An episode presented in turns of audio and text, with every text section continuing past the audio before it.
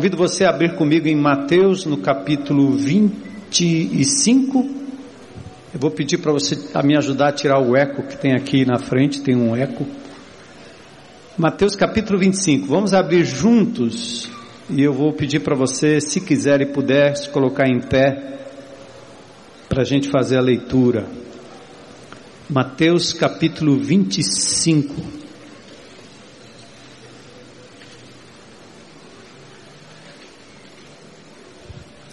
E nós vamos ler dos versículos 1 até o versículo 30.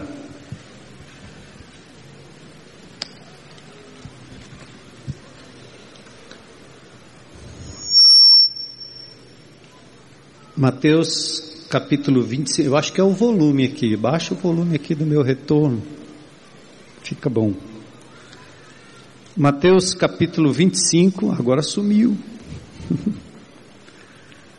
Vamos lá, verso 1. O reino, de, o reino do céu será, pois, semelhante a dez virgens que pegaram suas candeias ou lâmpadas e saíram para encontrar-se com um noivo. Cinco delas eram insensatas e cinco eram prudentes. As insensatas pegaram suas candeias, mas não levaram óleo. As prudentes, porém, levaram óleo em vasilhas junto com suas candeias. O noivo demorou a chegar e todas ficaram com sono e adormeceram. À meia-noite ouviu-se um grito. O noivo se aproxima, saiam para encontrá-lo. Então todas as virgens acordaram e prepararam suas candeias. As insensatas disseram às prudentes: Deem-nos um pouco do seu óleo, pois as nossas candeias estão se apagando. Elas responderam: Não, pois pode ser que não haja o suficiente para nós e para vocês. Vão comprar óleo para vocês.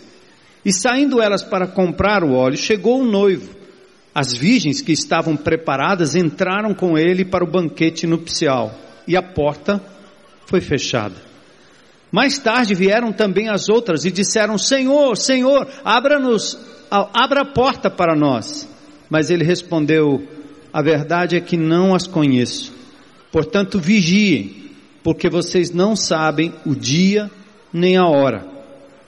E também será o reino de Deus, claro, como um homem que ao sair de viagem chamou seus servos e confiou-lhes os seus bens.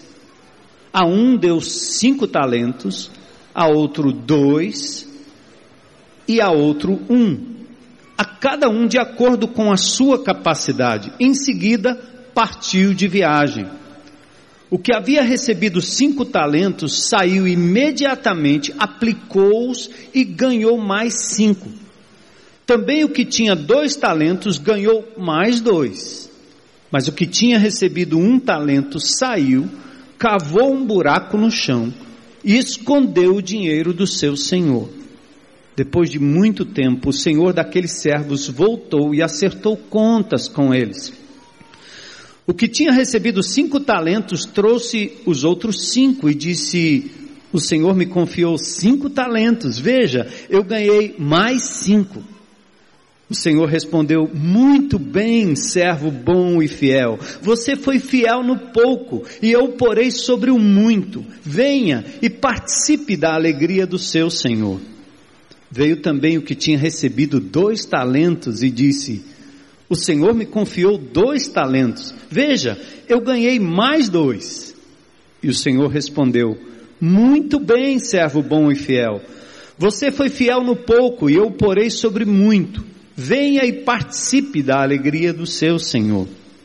Por fim, veio que tinha recebido um talento e disse: Eu sabia que o Senhor é um homem severo, que colhe onde não plantou e junta onde não semeou. Por isso tive medo, saí e escondi o seu talento no chão. Veja, aqui está o que lhe pertence. O Senhor respondeu: Servo mau e negligente. Você sabia que eu colho onde não plantei e junto onde não semeei? Então você devia ter confiado meu dinheiro aos banqueiros, para que quando eu voltasse o recebesse de volta com juros. Tirem o talento dele e entreguem-no ao que tem dez. Pois a quem tem, mais será dado, e terá em grande quantidade. Mas a quem não tem, até o que tem lhe será tirado. E lancem fora o servo inútil nas trevas onde haverá choro e ranger de dentes. Vamos orar. Senhor, abrimos o nosso coração agora diante do teu trono, primeiro para interceder por todos os presos, por todas as autoridades envolvidas, Senhor, neste caos penitenciário do nosso Estado. Misericórdia dos governantes, Senhor. Misericórdia, Senhor, a partir de Brasília, a partir do Cambeba, a partir do passo municipal, a partir da Câmara, da Assembleia. Tem misericórdia, Senhor. Que estes homens possam de verdade se colocarem diante de Ti e perceber que Tu és o grande juiz, que nada ficará oculto, Senhor. Que aquilo que é tirado do povo, aquilo que é recolhido e não programado, não aplicado, Senhor, será também tirado deles de uma forma ou de outra. Misericórdia, Senhor. Quero pedir que o Senhor tenha misericórdia das famílias, dos presidiários, dos parentes, Senhor, dos amigos. Misericórdia destes também que oportunamente ouviram, ainda ouvirão a tua palavra. Misericórdia de nós, Senhor. Misericórdia desta cidade, das nossas famílias. Misericórdia, Senhor, essa violência que nos cerca que o Senhor continue nos guardando do mal e do maligno. E hoje à noite nós queremos continuar te adorando, abrindo a nossa mente e o nosso coração para a tua palavra, reconhecendo tudo aquilo que o Senhor tem nos dado, tem colocado em nossas mãos. E nós queremos ser fiéis, Senhor, no investimento daquilo que o Senhor tem nos colocado. Não a serviço do inimigo, não a serviço do pecado, não a serviço de nós mesmos mas ao teu serviço, Senhor, para a tua glória. Usa-nos, Senhor. Tudo que temos e tudo que somos vem de ti. E nós queremos devolver a ti, Senhor, para te alegrar, te adorar, te servir. Nós te pedimos tudo isso em nome de Jesus. Amém. Podem sentar. Opa.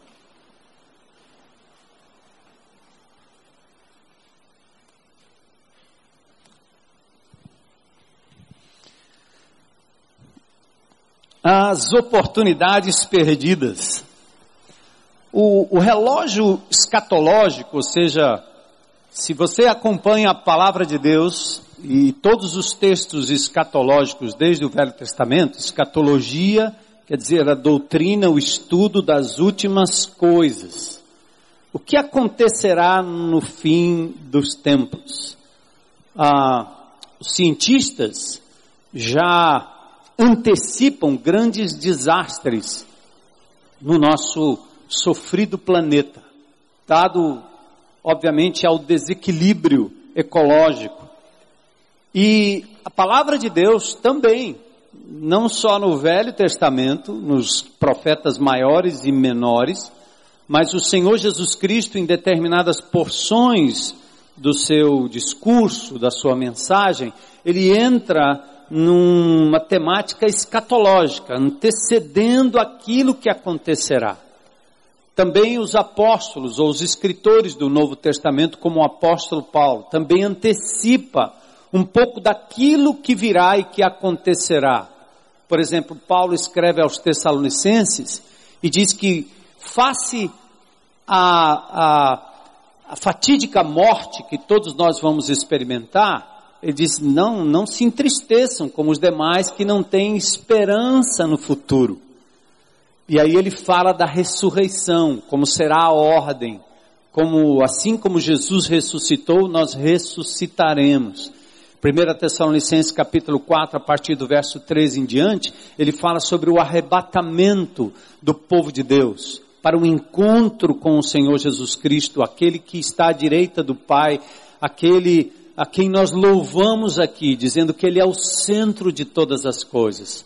Ele não eh, morreu e permaneceu uh, no túmulo, ele está vivo, está à direita do Pai em majestade e prometeu um dia voltar para resgatar o seu povo e estabelecer um reino de justiça. Logo em seguida, no capítulo 5 da, do mesmo livro de Tessalonicenses, o apóstolo Paulo fala que a volta de Jesus, é, ela pode ser comparada a uma mulher que está para dar à luz.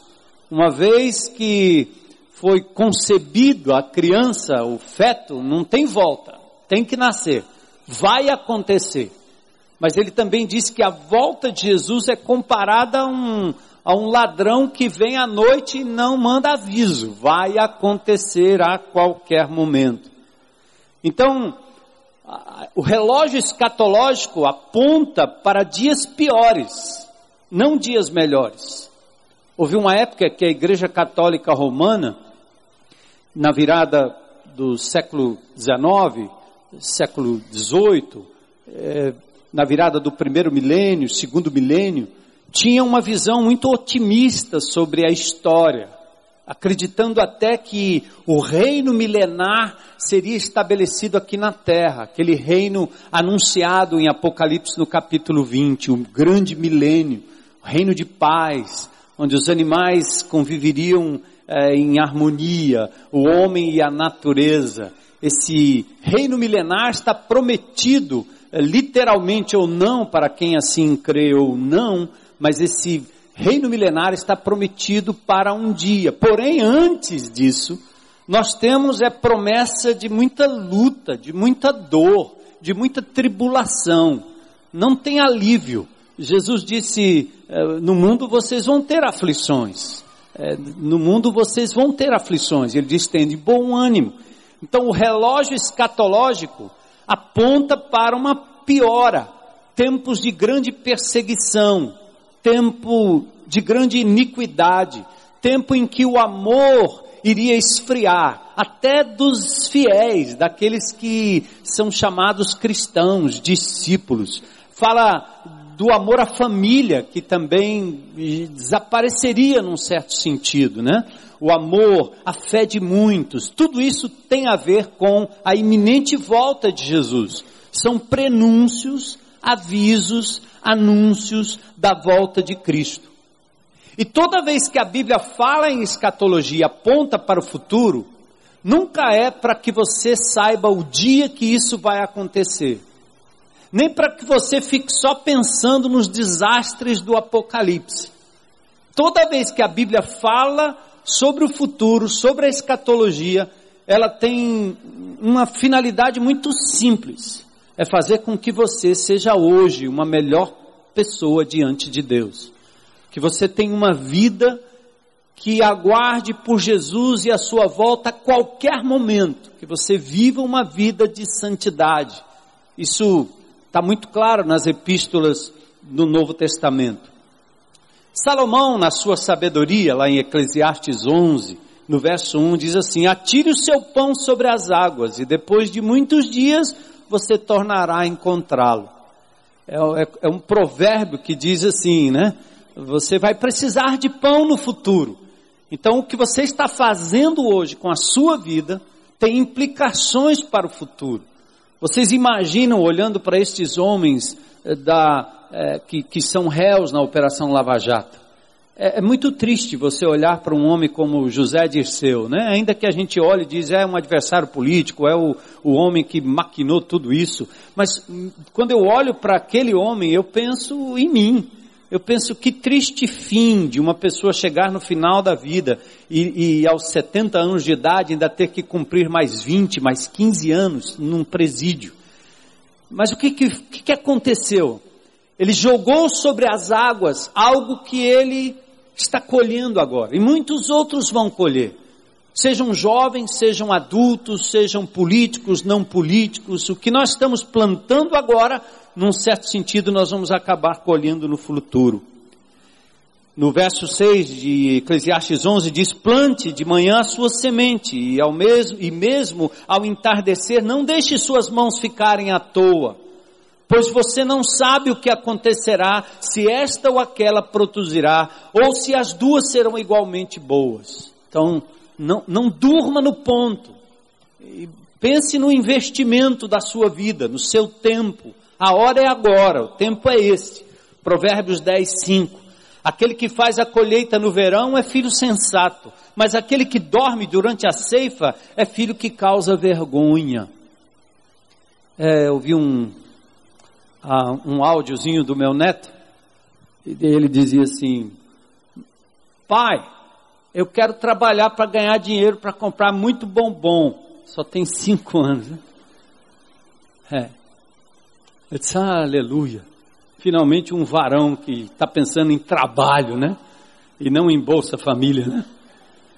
Ou ficar às custas do pai e da mãe durante anos, né? Já entende que o bombom pode ser adquirido como fruto do trabalho. Achei legal isso, né?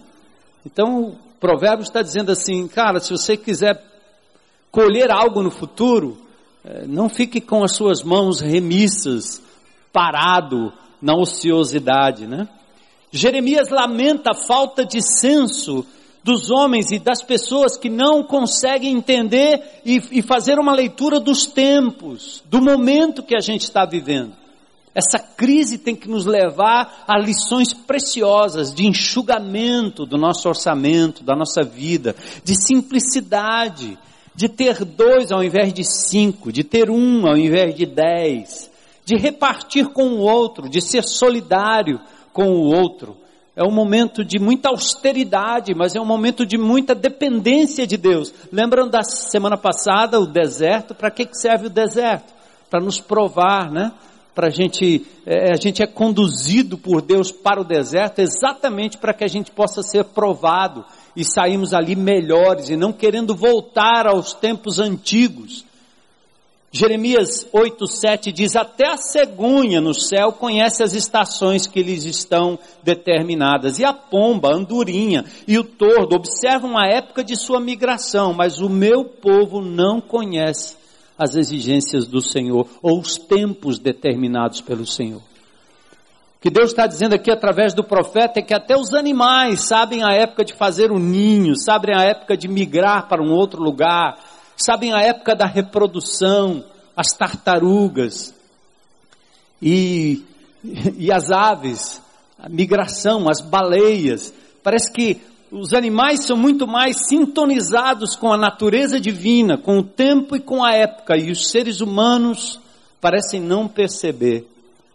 Hebreus 3, 7, 8 diz assim como diz o Espírito Santo, hoje, se vocês ouvirem a voz do Senhor, não endureçam o coração, como na rebelião, durante o tempo da provação no deserto. Não sejam rebeldes.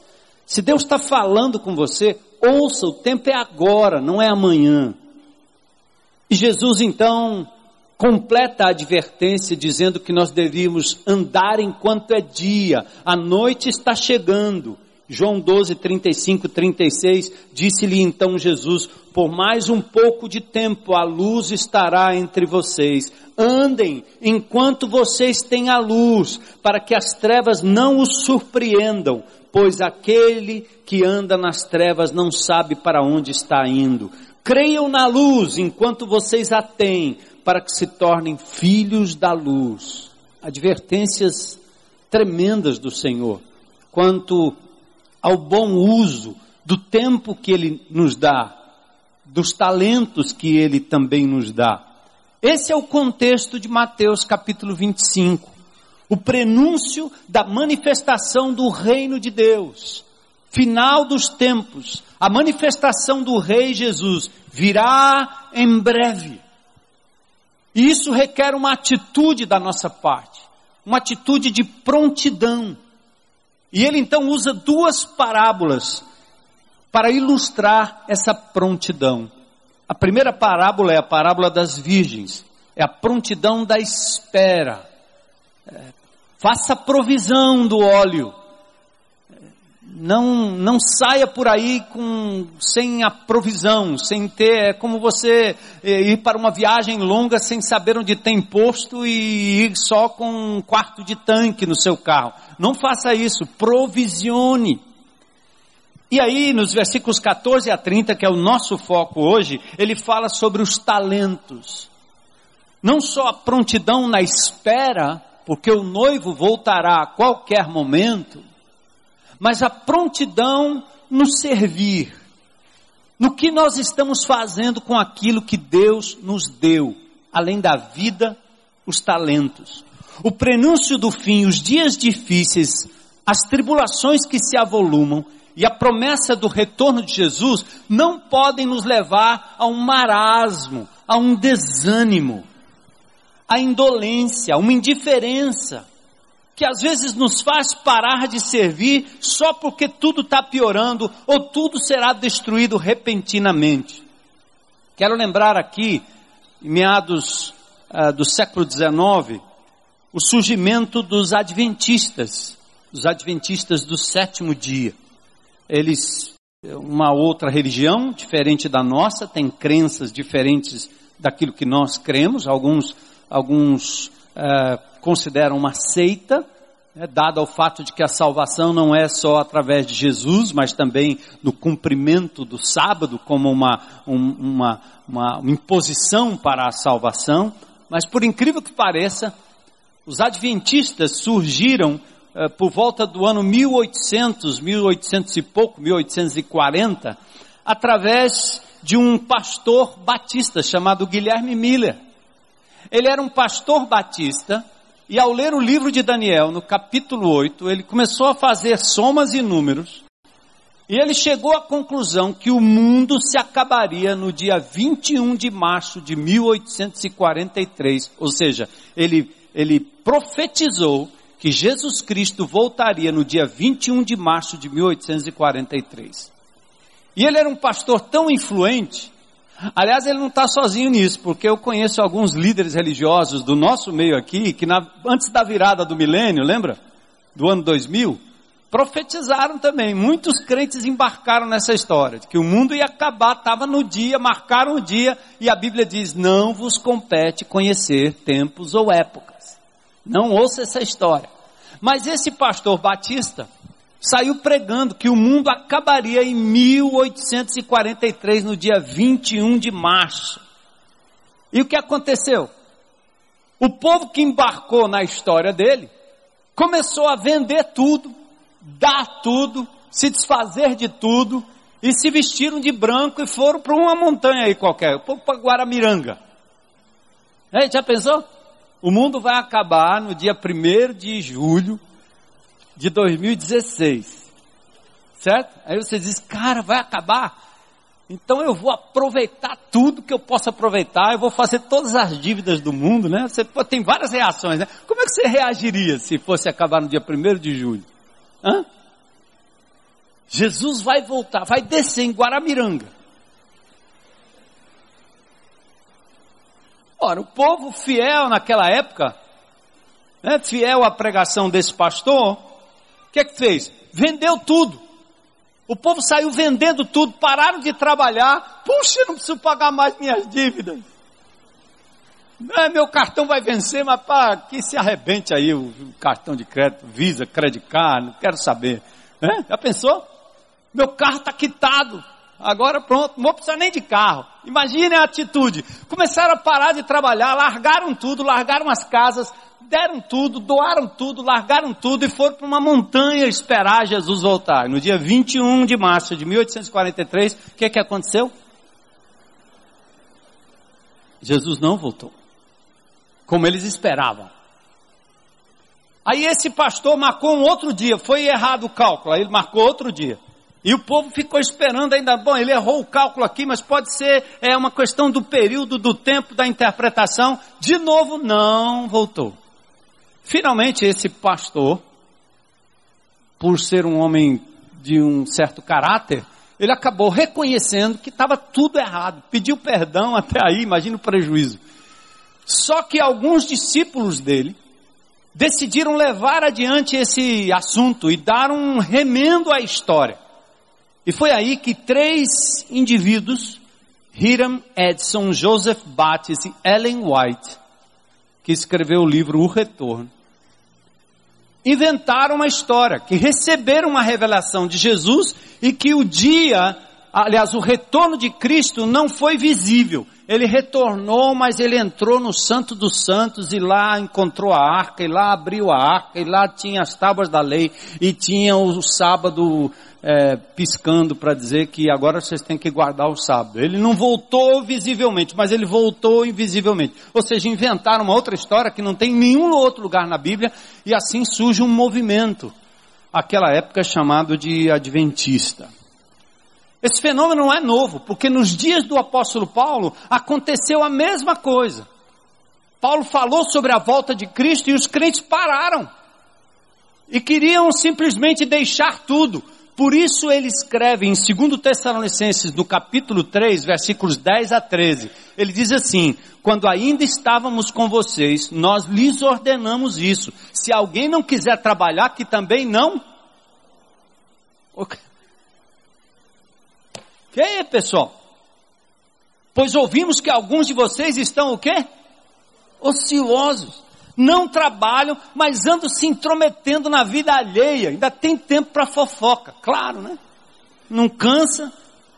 As tais pessoas ordenamos e exortamos do Senhor Jesus Cristo que trabalhem tranquilamente, comam do seu próprio pão existe uma possibilidade que o apóstolo Paulo aqui está falando daqueles que estavam aguardando a vinda de Cristo e como argumento pararam de trabalhar.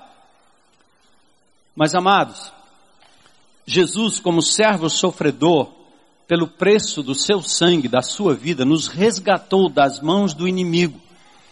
E ele está construindo e edificando a sua igreja.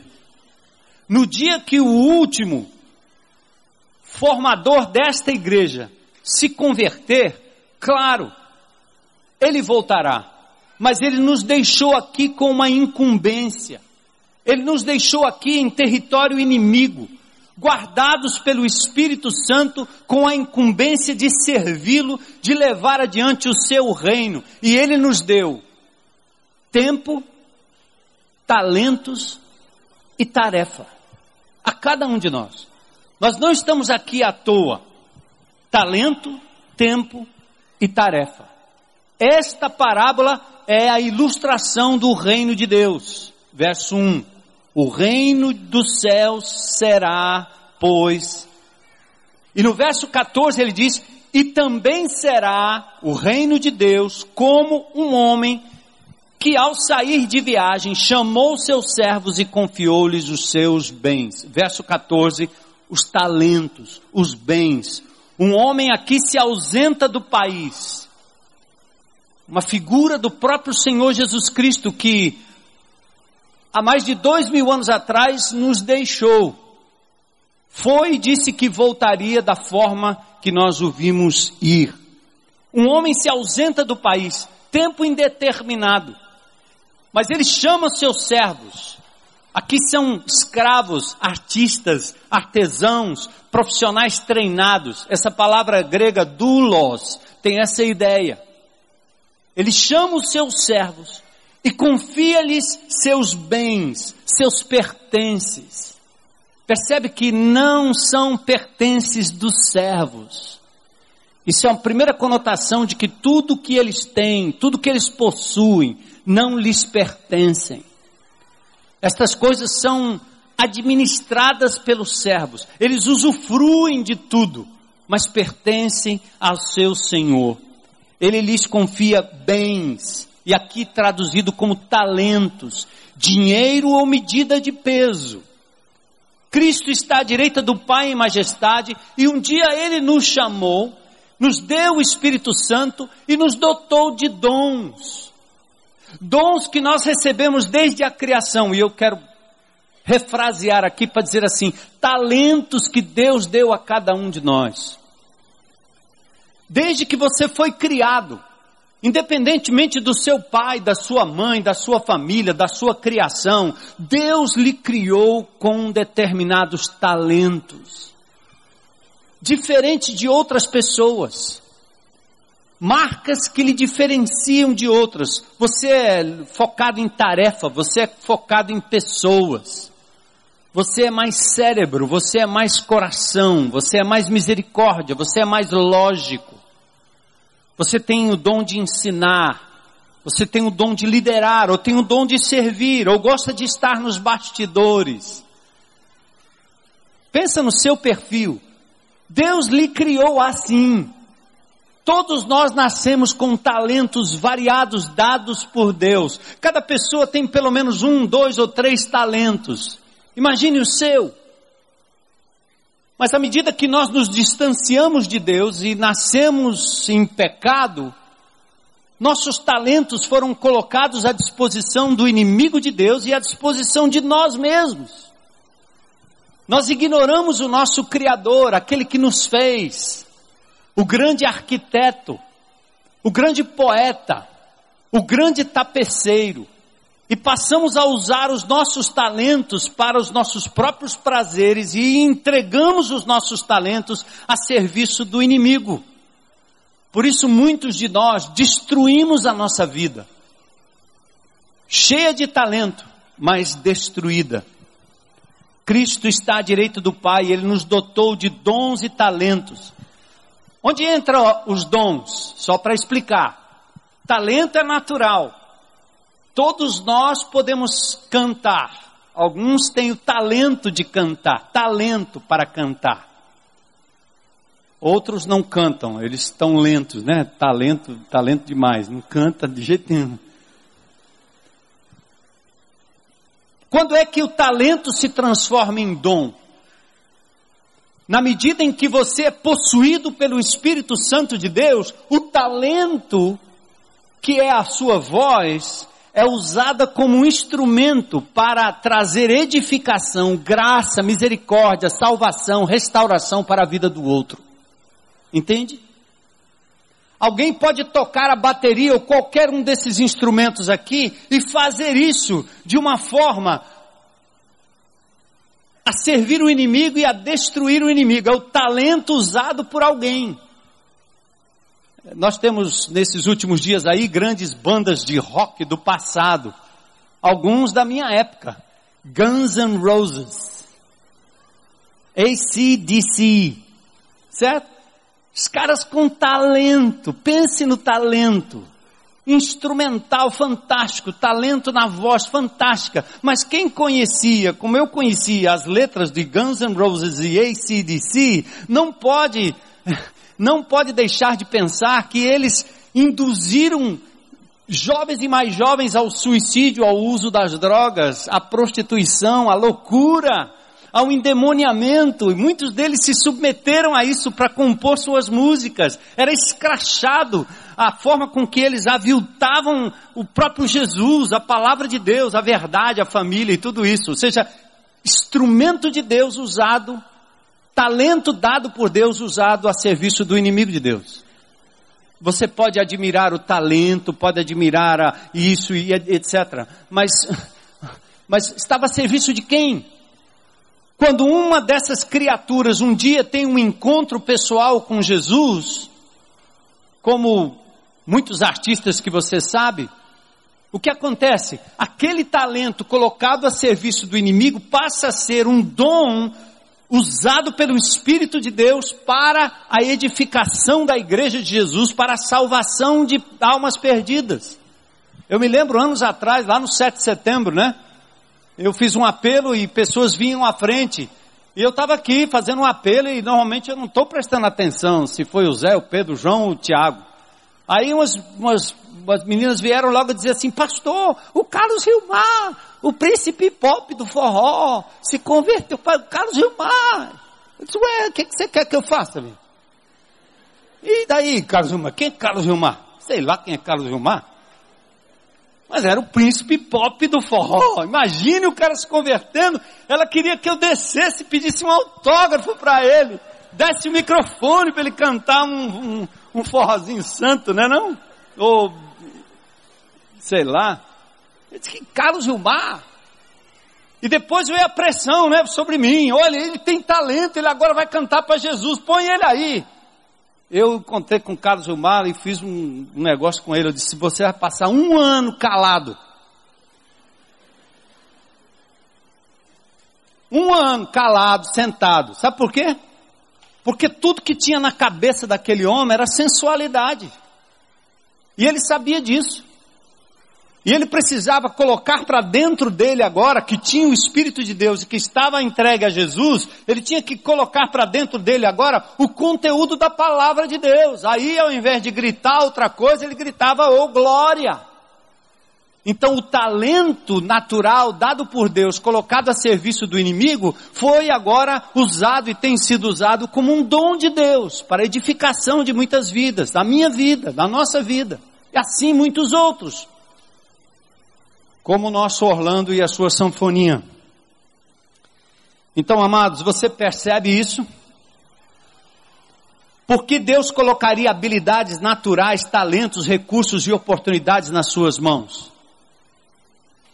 Você poderia alegar que não é tão capaz quanto os demais. E preste atenção aqui, eu não estou falando agora dos doutores, dos inteligentes, dos que têm diploma, dos que são artistas naturais, professores. Eu estou falando com você agora que talvez durante toda a sua vida foi preterido, foi colocado numa posição em que você achava que era inútil. Seu pai, sua mãe, seu irmão, todo mundo lhe achou que você era um imprestável, um inútil. Talvez você nasceu lá na periferia, como eu nasci na periferia lá da Zona Norte. Eu tinha que ouvir meu pai e minha mãe dizendo: Você é capaz. Porque tudo que eu tinha era exatamente o contrário. Então você deve compreender que Deus colocou você no mundo com talentos para serem usados para a glória dele. Você é capaz e muito capaz. Se você tem muito talento ou pouco talento, o Senhor tem colocado nas suas mãos dons e talentos. Então eu quero levar você, você já sabe aqui o final da história, mas vamos caminhar juntos para você lembrar, eu me lembrar também, qual é o critério divino para o uso do talento. Verso 15. A um, ele deu quantos talentos, gente? Cinco. A outro, e ao outro, cada um de acordo com a sua capacidade. Em seguida partiu de viagem a um cinco, a outro dois, a outro um. Ele deu oportunidades, exposição, conhecimento, posição, localização, personalidade, visão, autoridade, capacidade. Qual foi o critério da distribuição? Ele deu cada um, a cada um, segundo a sua capacidade. Porque o Senhor conhece o meu potencial e o seu potencial. O soberano Criador conhece a nossa estrutura, por isso Ele mesmo se encarrega de colocar em Suas mãos aquilo que de fato você pode fazer, pode carregar, pode executar, pode conquistar. Por isso o tratamento é individual e em igual proporção. Não inveje ninguém. Você não tem que ser Billy Graham, você não tem que ser Malafaia, você não tem que ser ninguém. Você tem que ser você mesmo. Você não tem que ser Armando Bispo, você não tem que ser José Edson, você não tem que ser Orlando, não tem que ser Johan, você tem que ser você mesmo. Diversidade, criatividade, individualidade, não uniformidade. Por isso nós somos diferentes. Toda vez que nós nos reunimos num grupo de relacionamento, pode acreditar, cada cabeça, cada pessoa tem dons e talentos diferenciados. Isso é tão maravilhoso que o apóstolo Paulo dizia à igreja de Corinto: não vos falta nenhum dom. Quando meia dúzia de pessoas acham que tem o dom de ensino e que por isso todo mundo tem que parar para ouvir, como se fosse o pastor pregando domingo à noite, ele está menosprezando a capacidade do Espírito Santo de colocar numa roda de três ou quatro pessoas os dons necessários para que aquele grupo possa funcionar. Não menospreze o dom que Deus colocou e o talento que Deus colocou na sua vida. Não menospreze. Por isso não cabe comparação. Não cabe nem falsa humildade, essa de que, ah, eu, eu não sei, eu não consigo, eu não sei fazer nada. Também não cabe soberba, achar que você é o único a única pessoa capaz. Por isso, em Romanos 12, 3 diz: Pela graça que me foi dada, digo a cada um de todos vocês, não tenha de si mesmo um conceito mais elevado do que você deve ter. Ou seja, não pense mais do que você deve pensar sobre você mesmo. Mas, por favor, também não pense menos. Não deixe que o mundo e o diabo diga que você não pode, que você não é capaz. Não diga isso. Não aceite isso. Porque Deus colocou na sua vida potencial, talento, capacidade. Então, a primeira coisa que Deus colocou nas mãos de cada um: talento, bens, capacidades, capacitações. E no verso 15, ele deu a cada um de nós aqui, como deu àqueles servos, um determinado tempo. Pensa aí, gente. Então partiu, verso 19. Depois de muito tempo voltou o Senhor daqueles servos e ajustou conta, contas com eles. O tempo é igual para todo mundo. 24 horas. O tempo é igual para todos nós. O que importa é o que nós vamos fazer com o nosso tempo. Eu não gosto quando as pessoas me dizem assim, você é um homem muito ocupado. Não, não, não. É, é, é, a pessoa quer dizer isso para dizer assim, eu queria que você fizesse tal coisa, mas como eu sei que você é muito ocupado, você não vai fazer. E eu tenho que fazer a pessoa entender que eu faço aquilo que é prioridade. Eu poderia fazer um milhão de coisas, mas eu preciso priorizar e focar naquilo que Deus me deu para fazer. Eu tenho o mesmo tempo que todo mundo tem, mas eu priorizo com quem eu vou estar, onde eu vou estar, com quem eu vou falar. É uma questão de prioridade. O tempo de parar, o tempo de pausar, o tempo de atender, o tempo de trabalhar, tudo isso é uma questão de prioridade. Então, temos o mesmo tempo a tua vontade, Senhor, não a minha vontade. A tua agenda, não a minha agenda. Um fator complicador para nós, sabe qual é? É exatamente a ausência do rei.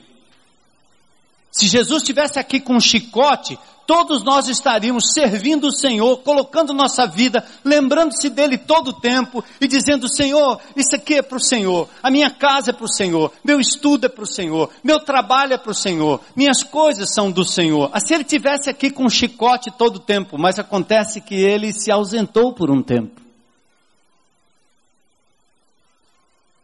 Mas o seu Espírito está conosco. Por isso que nós temos ensinado essa igreja a andar na presença de Deus e ter encontros pessoais com o Senhor. E compreender que o Espírito Santo não está aqui só no domingo. Ele está com você quando você sair daqui, quando você dobrar naquele estacionamento, quando você entrar na BR, ele continuará com você. Ele está no seu trabalho, ele está na sua casa, ele está todo o tempo com você. Nós precisamos ser um povo que anda na presença de Deus e tem consciência da presença de Deus.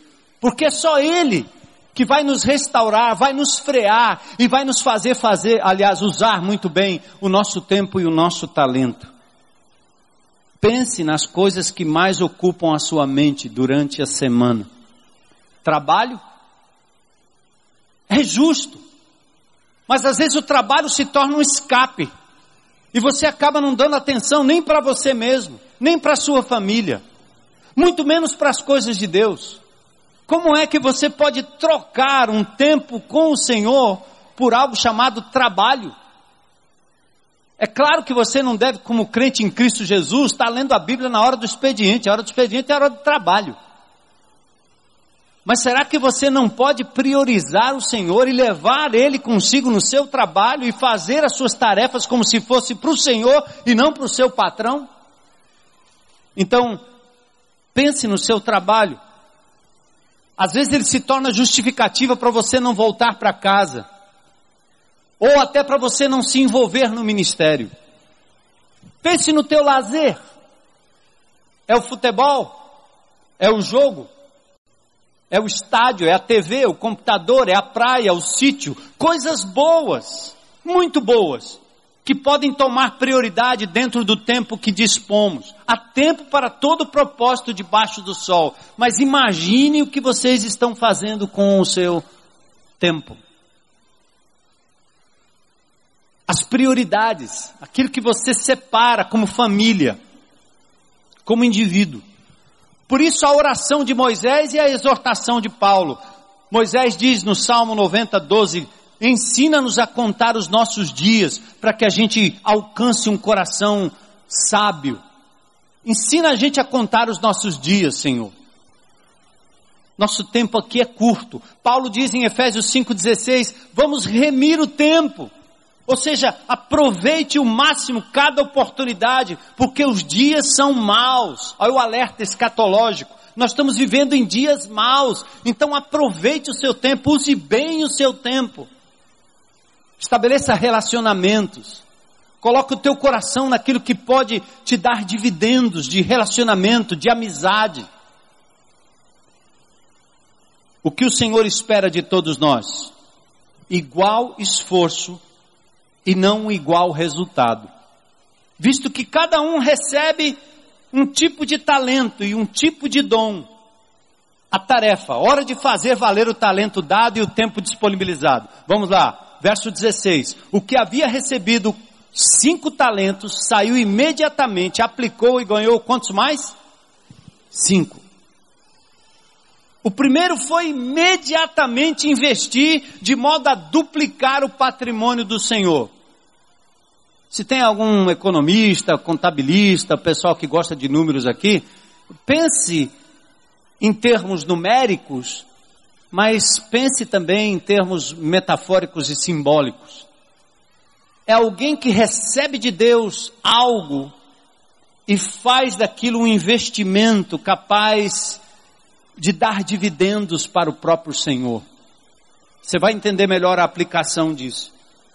Mas também o que tinha dois talentos ganhou, verso 17, mais quantos? Dois. O segundo foi, duplicou o patrimônio, demonstrando um esforço semelhante ao primeiro. Percebe? Aqui não é questão de quantidade. Quem tinha cinco, duplica cinco. Quem tem dois, duplica dois. Mas o que tinha recebido um, saiu, cavou um buraco no chão, escondeu o dinheiro do seu senhor. O, o, o, o terceiro fez o que com o talento? Ele protegeu, guardou, enterrou o talento. Era uma forma até legítima de esconder o tesouro, mas nunca seria a melhor forma de investimento. De que vale a semente sem que seja plantada, de que vale o amor recebido se não for repartido. O que Deus nos tem dado de graça, nós temos que dar de graça. O porco recurso deveria ter sido aplicado da mesma forma daquele que tinha mais recursos. Que, que isso nos mostra nessa parábola? Que aquilo que o Senhor tem nos dado não é para nós mesmos, não é para a gente reter. Salvação nos é dada para nos enviar para o céu, mas é para que a gente possa ter misericórdia e sermos capazes de dar a nossa vida para que outras pessoas tenham vida. Amor não é para nós mesmos. O amor egoísta, humano, é aquele que busca o seu próprio desejo. Alguém olha para uma menina e diz, eu te amo. E porque ele diz, eu te amo, essa menina tem que satisfazer todos os seus desejos. Ou um marido, déspota, machista, que ama a sua esposa enquanto ela lhe serve. Porque no momento que ela para de servir, ele diz que deixa de amar e que não gosta mais. E se pensar diferente, se falar diferente, já não serve mais, não presta mais, porque é um amor egoísta, é um amor que busca extrair das outras pessoas para o seu próprio benefício. E quando ele é assim em casa, ele é assim no trabalho, ele é assim em todo canto. O amor dele é fácil de comprar, é fácil de manipular. O amor de Deus é diferente. O amor de Deus é como o amor da mãe, que vê um filhinho com microcefalia e não joga no lixo. Ama. Que vê uma criança que talvez não tenha condições de correr, de andar, de ser artista, de ser um corredor, um jogador, mas ela não descarta, ela ama, porque o amor vai restaurando aquela criança e dando àquela criança significado. Porque esse amor é recebido de quem? De Deus. Romanos 5,5. O amor de Deus foi derramado no meu coração. Eu não posso represar. É como os crentes que se reúnem semana após semana para ficar resolvendo o problema um do outro. Eles já estão com o passe da salvação nas mãos e pouco se importa com os amigos que ainda não conhecem o amor de Jesus. É amor que quer só para si, benefício pessoal. Tudo que Deus derrama na sua vida, meu amigo, é em prol do outro. Passa adiante, passa adiante, passa adiante. Eu me lembro anos atrás nós tivemos que demitir alguém que trabalhava aqui, que era técnico nesse negócio de eletrônica, e como eu sou formado em eletrônica também, eu sabia mais ou menos do que estava acontecendo. Eu disse, eu quero um técnico aqui para nos ajudar com os equipamentos. Mas eu quero um técnico que seja capaz de treinar outros. Ele disse, não, nessa profissão aqui nós não fazemos isso. Porque nós aprendemos os segredos e as manhas e a gente não repassa isso. Então eu disse, demite não serve. Aqui só serve aquele que ganha, aquele que cresce, aquele que é maior, é o indivíduo que sabe e repassa. Que tem prazer em ver os outros sabendo o que ele sabe e indo muito além. Nós não fazemos isso porque nós somos medrosos, porque nós temos medo de sermos preteridos, sermos deixados de lado. Você precisa buscar essa, essa, esse senso de valor e de segurança em Deus, em Jesus.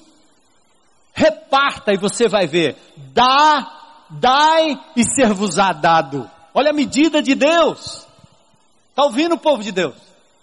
Não é a lógica humana, não é a lógica partidarista, não é a, loja, não é a lógica da, da, da, do, do, do pós-modernismo, não é não. A lógica divina é outra. Reparta até o pouco que você tem e você vai ver como o Senhor lhe abençoa. Distribua, dê. Primeiro reconheça que você tem recebido de Deus. Então, veio o acerto de contas, né?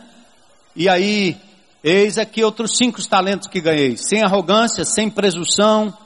Jesus adverte. Aquele indivíduo, aliás, ele não adverte, ele reconhece e diz: muito bem, servo bom e fiel. Foste fiel no pouco, sobre o muito te colocarei. Entra no gozo do teu Senhor. Fiel no pouco é colocado sobre o muito. É, quando a gente fala em oferta, né, me permita usar esse termo, porque dinheiro é uma coisa simples. Às vezes você pensa assim, eu ganhei 10 reais.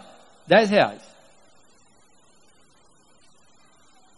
E você diz, ah, eu vou ofertar um real. Aí você pensa, não, não, não. Um real não vai fazer diferença nenhuma. Um real paga o que aqui? Aí você diz, não, isso não vale nada. Vale muito. Se Deus coloca um milhão, se Deus coloca cem mil, se Deus coloca dez mil nas suas mãos, Ele quer que você seja fiel proporcionalmente àquilo que você recebeu nas suas mãos. Quando eu me converti, eu ia na casa do meu pastor, pastor Renato Volpe, a dona Azul, esposa dele, ela dava, ela dizimava as compras que ela fazia, ela separava e dizia: Isso aqui eu estou separando para doar, para dar, para devolver ao meu Deus. E ela fazia isso ajudando outras pessoas. Aquilo me encantou demais.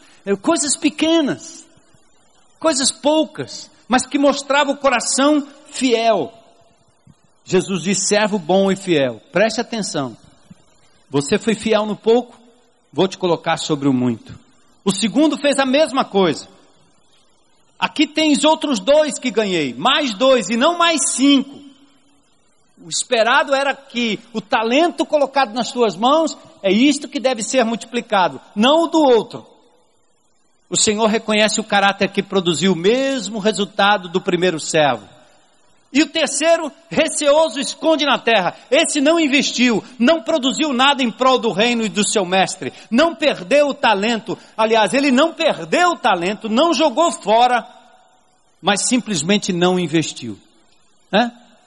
Você é crente há muitos anos, conhece a Bíblia, e não coloca o talento que Deus colocou nas tuas mãos em prol do reino, para multiplicar, para alcançar outros, para abençoar outros.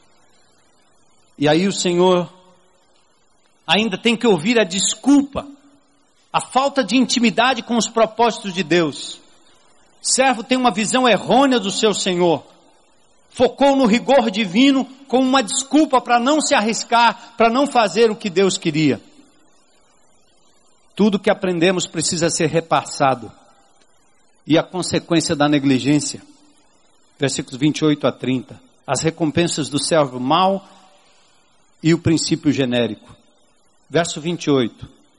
Aquele que tinha um talento que não foi multiplicado, foi tirado dele e entregue àquele que tinha dez. Apesar do rendimento, o servo podia ficar com tudo. O servo infrutífero demonstra seu caráter, servo mau e negligente, maldade e negligência. Pois a quem tem, verso 29, tem aí para a gente olhar, a gente encerrar por aqui. Verso 29, vamos comigo, gente. Pois a quem tem, mais será dado, e terá em grande quantidade. Mas a quem não tem, até o que tem lhe será tirado. O que tem é aquele que multiplicou, produziu, reproduziu. Aquele que não tem é aquele que recebe de Deus o talento e guarda. Recebe amor e não ama. Recebe perdão e não perdoa. Recebe misericórdia e não consegue ser misericordioso com alguém. Recebe de Deus gentileza, recebe de Deus inteligência, mas não aplica para o bem do outro recebe de Deus talento, recebe de Deus bens, recebe de Deus dinheiro, recebe de Deus uma série de coisas na vida, mas ele não coloca a serviço do reino de Deus. Ele não coloca. Ele guarda para si. E o resultado é esse aqui. A declaração é radical, indica fé sem obras é morta.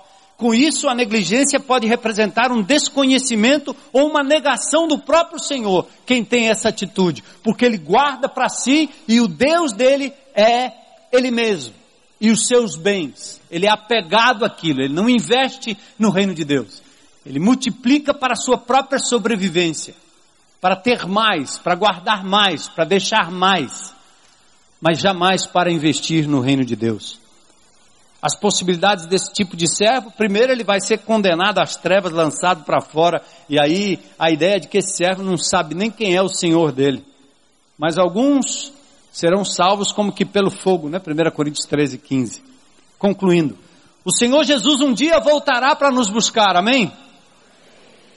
Ele vai requerer de nós o justo resultado dos dons e talentos que Ele deixou em nossas mãos.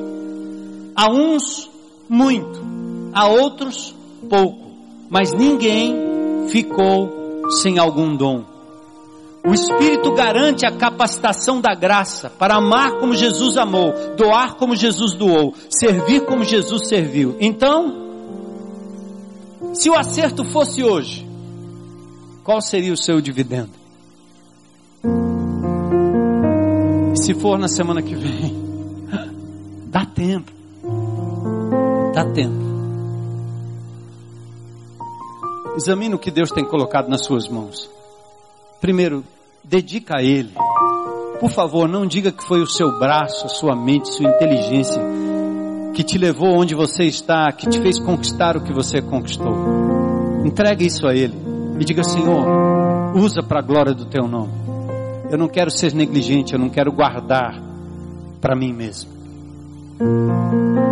o maior dom que alguém poderia dar por outra pessoa é o seu próprio filho. E Jesus foi esse filho, dado por Deus, seu único, precioso filho, que não merecia nenhum arranhão, foi dado, foi entregue à morte, porque Deus me amou, lhe amou, nos amou. O que mais nós podemos fazer por ele? Amém, né?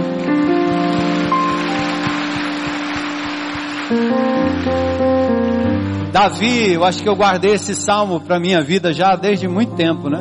Que darei eu ao Senhor por todos os benefícios que me tem feito? Meu Deus, tudo é teu. Amém? Então vamos colocar na, no altar de Deus a nossa vida, né? Dizer, Senhor, usa-nos. O Senhor me deu talento, o Senhor nos deu um tempo e nos deu uma tarefa. amá-lo, amar uns aos outros, amar o perdido, servir, exercer compaixão, ajudar pessoas, fazer com que outros cresçam e evoluam. E quando eles disserem assim, muito obrigado, você diz assim, agradeça a Jesus, Ele me deu de graça, estou repassando para você. E eu queria, enquanto a gente está aqui como igreja orando, pedir que você continue aí em oração. Eu quero só perguntar se tem alguém aqui hoje à noite que gostaria de entregar não seus bens, mas a sua vida, para dizer: Jesus, eu quero me entregar como um sacrifício vivo, santo, agradável a Ti. Quero hoje à noite dizer: Jesus, toma minha vida, toma meu futuro, toma o que eu tenho, o que eu sou. Eu me entrego e aceito Jesus como meu dono, meu Senhor, meu Salvador e deixar Ele usar os talentos que Deus tem lhe dado, que, que Ele tem lhe dado para a glória do Seu nome. Tem alguém aqui publicamente que gostaria de dizer, hoje à noite eu quero entregar minha vida a Jesus. Amém, amém, amém, amém, amém, amém. Glória a Deus. Tem mais alguém hoje à noite para dizer, hoje é meu dia, eu quero, eu quero entregar minha vida a Jesus. Entrega pública, entrega aberta, né? Daquele que um dia virá para nos buscar. E Ele quer usar tudo que Ele já tem lhe dado como talento, como um dom, para abençoar outras pessoas e, o, e proclamar o reino dele. Vamos ficar em pé? E a gente vai. Quero convidar você que entregou sua vida a Jesus a vir aqui à frente. Quero lembrar que vocês estão convidados para fazer parte do EPL. O tema é tão impactante que você poderia até convidar amigos não evangélicos para o sábado porque nós teremos aqui homens de Deus com muito, muito talento nessa área de generosidade em todos os aspectos do mundo corporativo, a igreja de Jesus, individualmente. Então, passa lá no final do stand e faz a sua inscrição. Amém? Vamos lá?